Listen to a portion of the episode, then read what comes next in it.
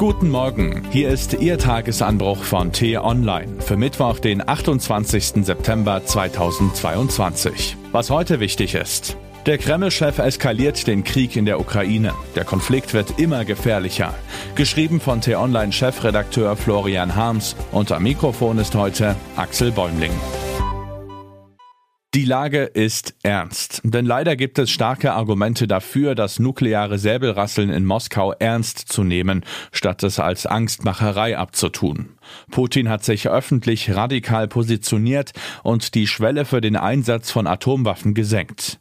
Zu Beginn des Krieges dienten seine Drohungen noch dazu, die NATO-Staaten davon abzuhalten, mit eigenen Truppen in den Konflikt einzugreifen.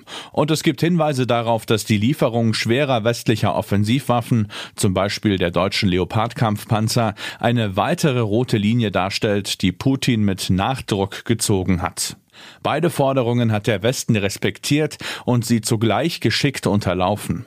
Mit Handelskrieg statt offenem Krieg, mit massiver militärischer Unterstützung ohne Entsendung von Soldaten, mit hochmodernen Haubitzen statt Leoparden. Seine neue rote Linie hat Putin jedoch viel aggressiver gezogen. Jetzt soll der Einsatz von Atomwaffen schon in Frage kommen, sobald die territoriale Integrität Russlands bedroht ist. Das schließt die besetzten Gebiete in der Ukraine ein, die Putin seinem Reich noch in dieser Woche einverleiben will. Wenn Zelenskys Soldaten wieder so einen Durchmarsch wie gerade bei Kharkiv gelingt, behält sich Putin eine nukleare Antwort vor. Der Einsatz der ultimativen Waffe ist damit sehr konkret und zeitnah in den Bereich des Möglichen gerückt. Aber die Frage der Glaubwürdigkeit ist damit noch nicht beantwortet. Besetzen, annektieren, atomar abschrecken, glaubt Putin wirklich, dass er damit durchkommt? Kann man das für voll nehmen? Man kann dieses Manöver als plump und verblendet interpretieren, als gewaltigen Fehler oder als riskanten, aber absichtlichen Schachzug. Sicher ist, der Zocker in Moskau hat sich selbst in eine Ecke manövriert. Sobald er das umkämpfte Gebiet zu russischem Territorium erklärt, ist eine Rückgabe ausgeschlossen und eine ukrainische Rückeroberung würde ihn politisch erledigen. Putin hat öffentlich geschworen, dieses Land mit allen, wirklich allen Mitteln zu verteidigen. Er droht mit Atomwaffen und hat sich kein Hintertürchen offen gelassen. Das kann dumm sein oder eine sehr, sehr riskante Strategie, um die Glaubwürdigkeit seiner Worte zu erhöhen. So oder so kommt man nicht darum herum, die Drohung ernst zu nehmen. Für Dummheit spricht allerdings wenig. Das Spiel mit der Angst wirkt durchdacht und zielführend. Ganz egal, wie eilig Putin seine frisch mobilisierten Reservisten als Kanonenfutter an die Front schickt, bis zum Winter bleibt die Lage für Russland militärisch prekär.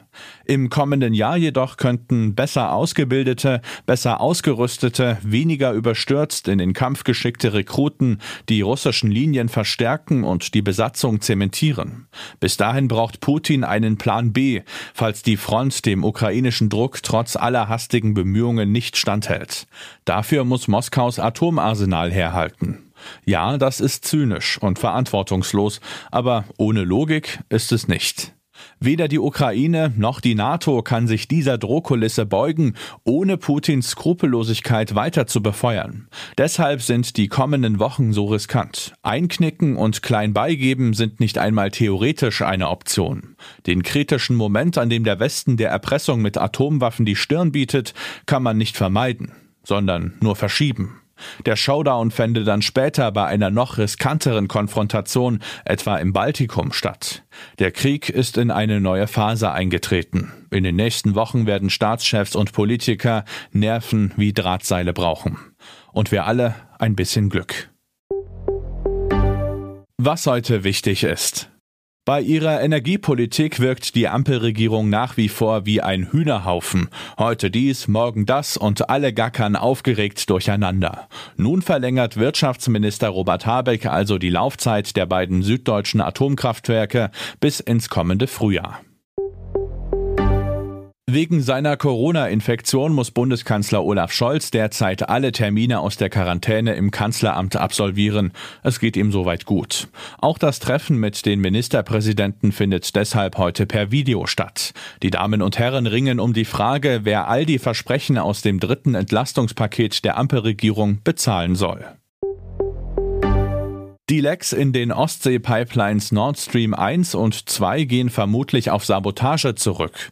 Die amerikanische CIA warnte die Bundesregierung schon vor Wochen vor Angriffen auf die Gasröhren. Das war der T-Online-Tagesanbruch, produziert vom Podcast Radio Detektor FM. Uns gibt's auch morgen wieder und am Wochenende mit einer Diskussion zum wichtigsten Thema der Woche. Diesen Podcast gibt's auch auf Spotify. Einfach nach Tagesanbruch suchen und folgen. Vielen Dank und tschüss. Ich wünsche Ihnen einen schönen Tag. Ihr Florian Harms.